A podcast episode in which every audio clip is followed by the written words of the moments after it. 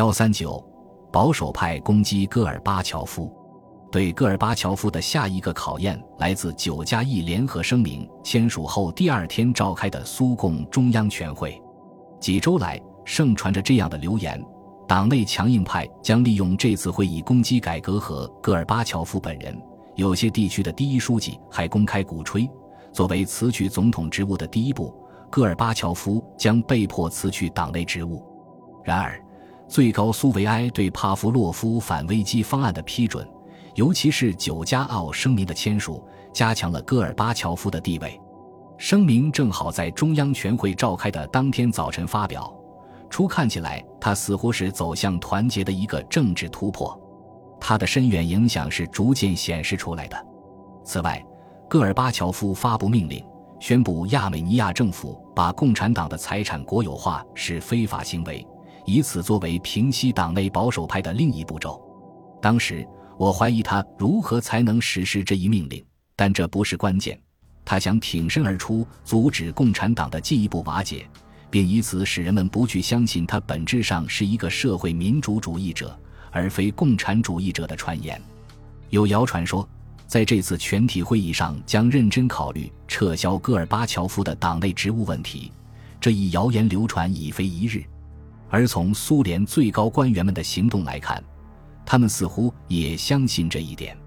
有一次，国务卿贝克访问中东期间，我们准备安排外交部长别斯梅尔特内赫和他在高加索山脉附近的一个疗养地会晤，但别斯梅尔特内赫请我向贝克解释，他无法在贝克所希望的时间赴约。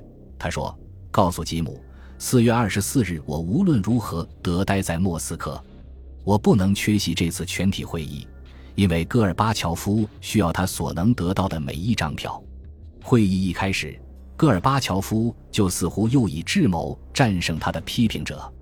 他在开幕词中发出警告说：“如果他被迫辞职，就会产生一个权力真空，导致独裁。”他对左翼和右翼的激进分子都进行了抨击，以表明自己是坚定的中间派。然后进行了投票。结果要求讨论他的辞职问题和要求他递交一份述职报告的两项动议都失败了。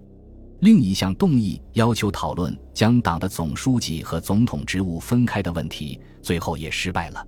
尽管如此，对戈尔巴乔夫的批评仍在继续，并且大部分相当恶毒。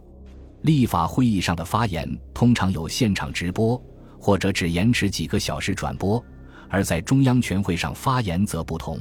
中央全会是在封闭中进行的，只有一些零碎的报道，会场外的人很难知道里面究竟发生了什么。但四月二十四日会议后，大多数报道表明戈尔巴乔夫已击败了对他的地位提出的挑战。四月二十五日，全体会议继续进行，但是中午过后，关于戈尔巴乔夫辞职的谣言传遍莫斯科。那天下午。我在一个大型公共集会上发言并回答问题。会散后，我立即赶往芬兰大使哈基塔维蒂的宽敞宅邸参加一场音乐会。音乐令人愉快，但不能拴住我的思绪，因为我还没听说全体会议上到底发生了些什么。场间休息时，编辑瓦西里斯塔尔科夫告诉我，他已听说了戈尔巴乔夫辞职的消息。并差点在那天下午截稿之前把这则消息列为论据与事实的头条新闻。然而，他决定还是先不去冒险，等有了正式通告再说。音乐会结束后，我渐渐地打听到会议的情况。在接受了一上午的严厉批评后，戈尔巴乔夫愤怒地宣称：“总书记只有在委员会成员的支持下才能工作，因此，如果这就是你们支持我的方式，那我宁可辞职。”他的声明犹如晴天霹雳，震惊了会场。副总书记伊瓦什科立即宣布会议暂停。休息期间，中央委员会的七十二名成员联名请愿：如果戈尔巴乔夫辞职，他们也辞职。政治局召开紧急会议，事情突然变得很简单：如果同意戈尔巴乔夫辞职，将意味着共产党本身的结束。不仅有相当一部分中央委员将跟随他一道辞职，而且以他的地位，他可以利用国家官僚的权力来瓦解共产党的机构。叶利钦已经显示了一个脱党者可能带来的危险：如果戈尔巴乔夫加入到他那边来毁灭共产党，那么会场里多数成员也就前途渺茫。会议继续进行后，伊瓦什科宣布，政治局决定将最后一条建议从记录中删去。这一建议以压倒多数票获得通过。那天晚上临睡前，我在日记上简短地记下了以下评论：其实，如果戈尔巴乔夫真的辞职，可能对他也没坏处。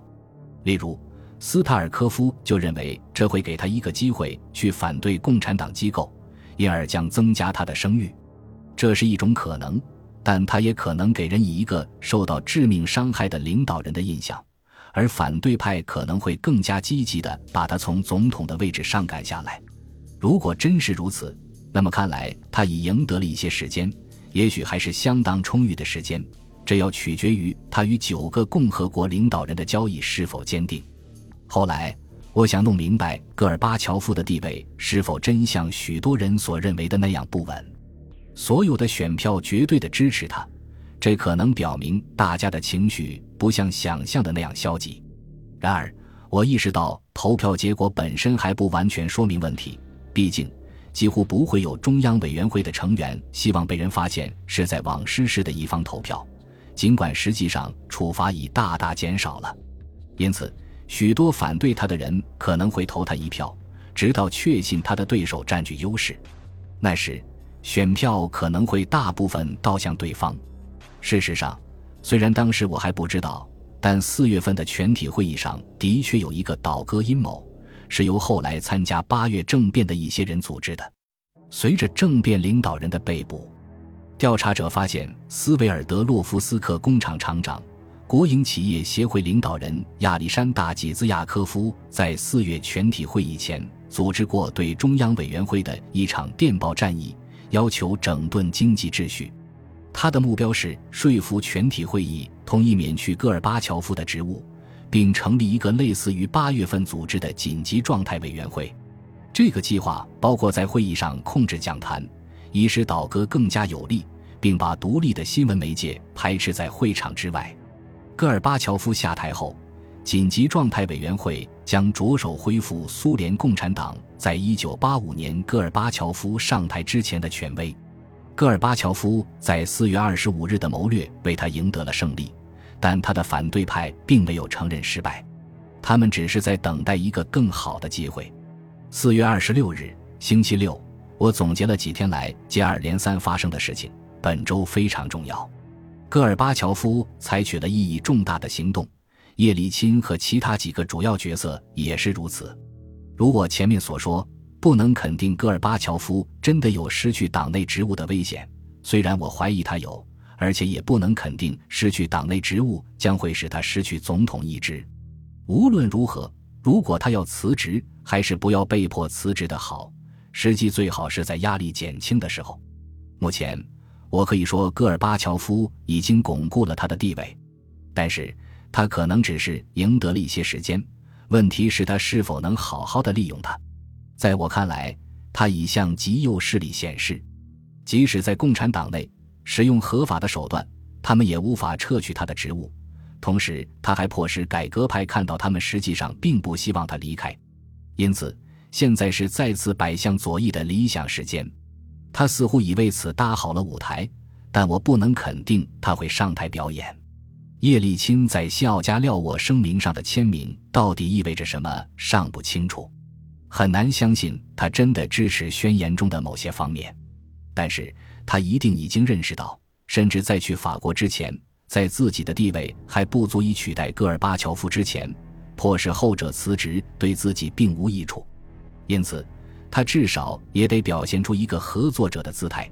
决定性的问题看来在于戈尔巴乔夫是否会在共和国权力上做出更多让步，以及叶利钦是否能解决罢工问题。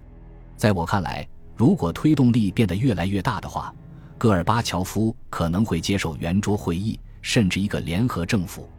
而事实可能已经如此。试金石主管经济的部委将向何处去？只要戈尔巴乔夫继续依靠他们，他就会陷入麻烦，因为尽管这一体制将继续瓦解，但各共和国的观念没有什么真正的变化。我们将拭目以待。并非所有的改革派都对戈尔巴乔夫努力维持其党内职务感到高兴。当下一周，我拜访谢瓦尔德纳泽，与他商讨即将对美国的访问时，他评论说：“戈尔巴乔夫在挫败了逼他辞职的企图之后，应自愿辞去他的党内职务。”谢瓦尔德纳泽认为，如果戈尔巴乔夫自愿脱离共产党，他将使自己从党组织中解脱出来，带着改革派离开共产党。并再次在公众中获得声望，这虽然会分裂共产党，但他将加强他们正努力发展的多党制，因而是有益的。他说：“应该让共产党内的保守派和民主派成立他们自己的政党，其他派别也一样。”照目前的情况来看，他担心戈尔巴乔夫会继续成为强硬路线分子的俘虏，被迫采取可能只有通过武力才能实施的政策。在他看来，最近帕夫洛夫总理带有威胁性的言论就是指的这个方向。但其他人认为，戈尔巴乔夫不经充分准备就试图分裂共产党将是鲁莽的。就在我会见谢瓦尔德纳泽的当天，外交部长别斯梅尔特内赫对我说：“如果戈尔巴乔夫辞去党的总书记职位，许多人将把他解释成是一次政治失败，他还可能导致他的总统职位也迅速垮台。”本集播放完毕，感谢您的收听，喜欢请订阅加关注，主页有更多精彩内容。